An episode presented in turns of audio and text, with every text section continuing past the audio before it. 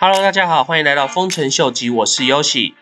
昨天有一个相当重要的新闻是有关 Binance。Binance 主要美金的提供的银行 Silvergate，他们在昨天宣布说，将停止在 Binance 上面提供美金存管跟提管的一个服务。那他们这个声明对 Binance 来说影响是相当大的，因为 Silvergate 它目前是 Binance 上面最主要的一个美元存款跟提款的一个机构。如果 Silvergate 他们一旦停止这个服务的话，对在 Binance 上面所有想要存入或是提取美元的用户来说，将会是一个非常麻烦的一个问题。当然，市场上最直接的反应就是为什么 Silvergate 他们会突然在一夕之间就决定终止这个合作的关系？其实根据美国这边分析师的报告，基本上应该是跟一些美国的银行政策有相当大的一个关系。因为 Silvergate 它本身是一个美国的银行，它即使今天在国外设置一个服务，它除了要符合在当地服务的一些法规之外，同时它所有的服务项目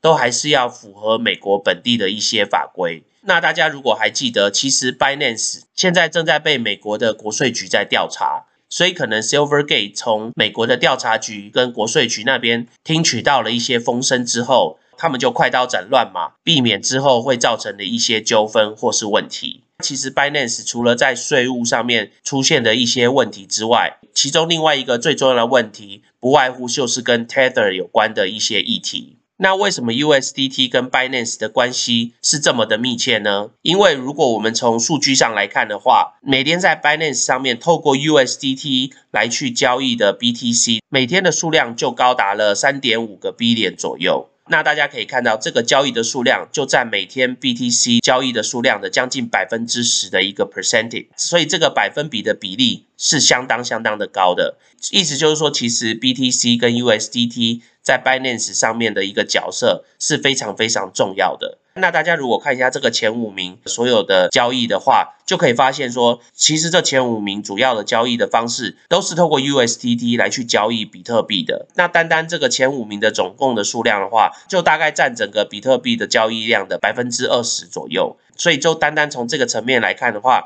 就可以知道 USDT 对整个 Bitcoin 交易的量跟交易的价钱的影响是有多么的大。那如果我们单单从 Tether 的交易数量来看的话，Binance 目前二十四小时的交易量都是领先各大其他的交易所。那其中 BTC 的数量就是刚刚提到的大概三点五个 B 点左右，Ethereum 跟 USDT 的交易量大概也将近来到了 two B 点左右。所以在 Binance 上面，整个 USDT 对 Bitcoin 跟 USDT 对 Ethereum 的交易量来说，就大概来到了五点五个 B 点左右。那如果我们单单看在 Binance 上面透过 USDT 来去交易的数量来看的话，大家就不难发现说，其实，在 Binance 上面大部分的交易都是透过 USDT 来去做交易的。所以就表示说，在 Binance 上面所有的交易都是跟 USDT 有非常非常高度的一个连接度。那刚刚我们看的数据是每天的交易量的部分。如果从 derivative 就是其他的金融衍生商品跟期货的一些合约来看的话，其实 USDT 跟 Bitcoin 的交易量高达二十五个 B 点左右。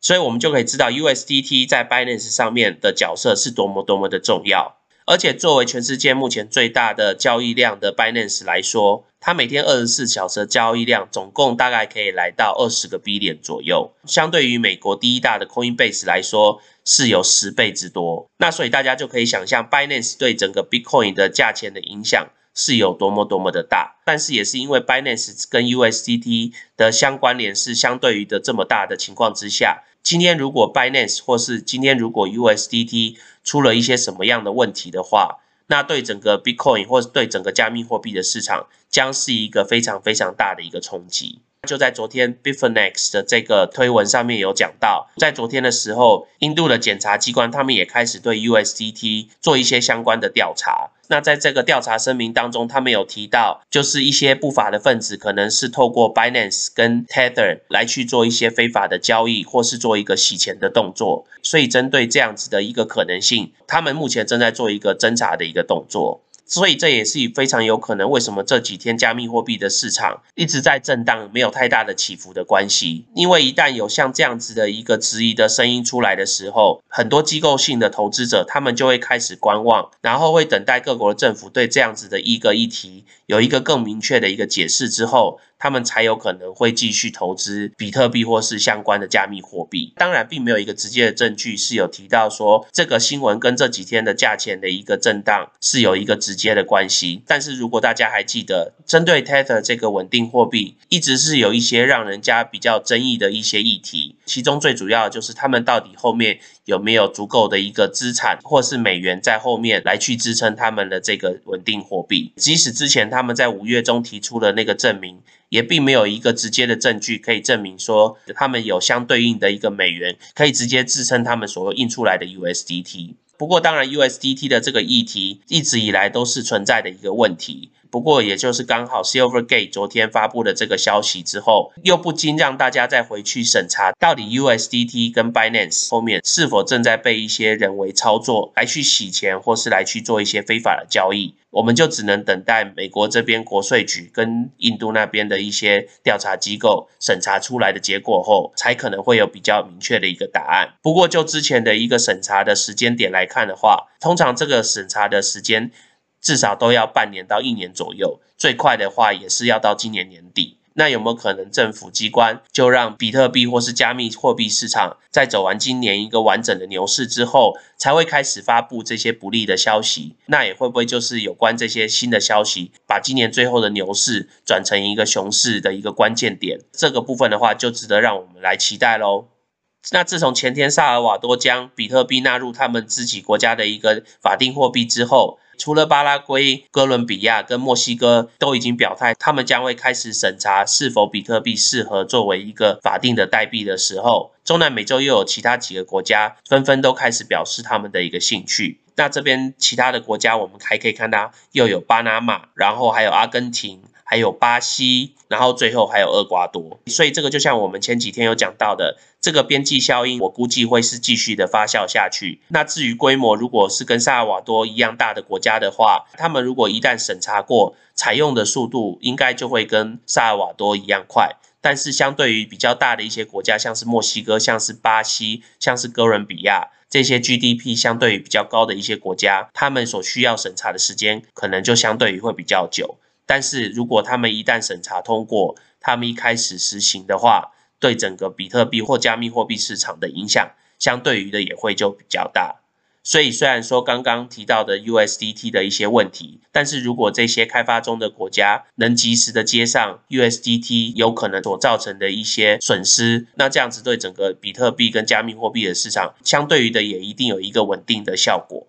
那其实，在最近，比特币也发表了他们一个最新的升级的一个新闻。在这次的比特币升级当中，最主要的是希望能改善比特币交易的一个速度，同时也改善比特币交易隐私的一个问题。然后最终也希望能改善比特币网络之后能扩张的一个能力。那这次的升级的 project 就叫 Taproot。那这个 Taproot 的整个升级的启动，估计是在今年的十一月底左右。那这个启动的时间点，跟大家预测今年比特币在年底会有机会飙升到十万到二十万中间的这个预测的时间点是非常接近的。所以会不会在这个发布的时间点的前后，比特币就有可能来到历史上的新高呢？今天最后来跟大家介绍一个新的 project。这个 project 叫叔叔。那什么是叔叔呢？叔叔其实是一个建立在 Energy Web 网络上面的一个减碳去中心化交易中心。它主要交易的货币就是 Energy Web Token。那因为它是在自己的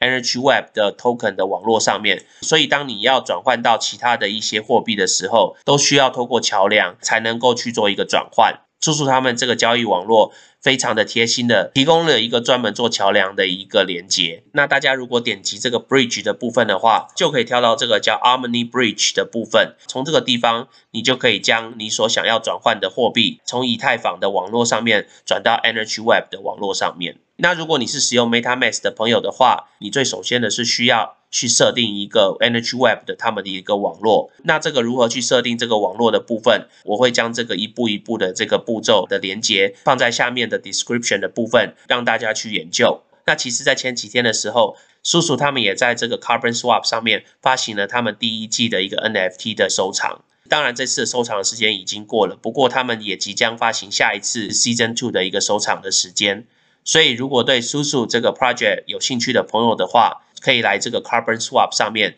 来研究一下哦。那我们今天先聊到这喽。如果喜欢我 content 的朋友，麻烦帮我按赞、订阅、分享、开启你的小铃铛。那如果对我的 content 有任何 comment 的朋友，麻烦帮我在下面留言哦。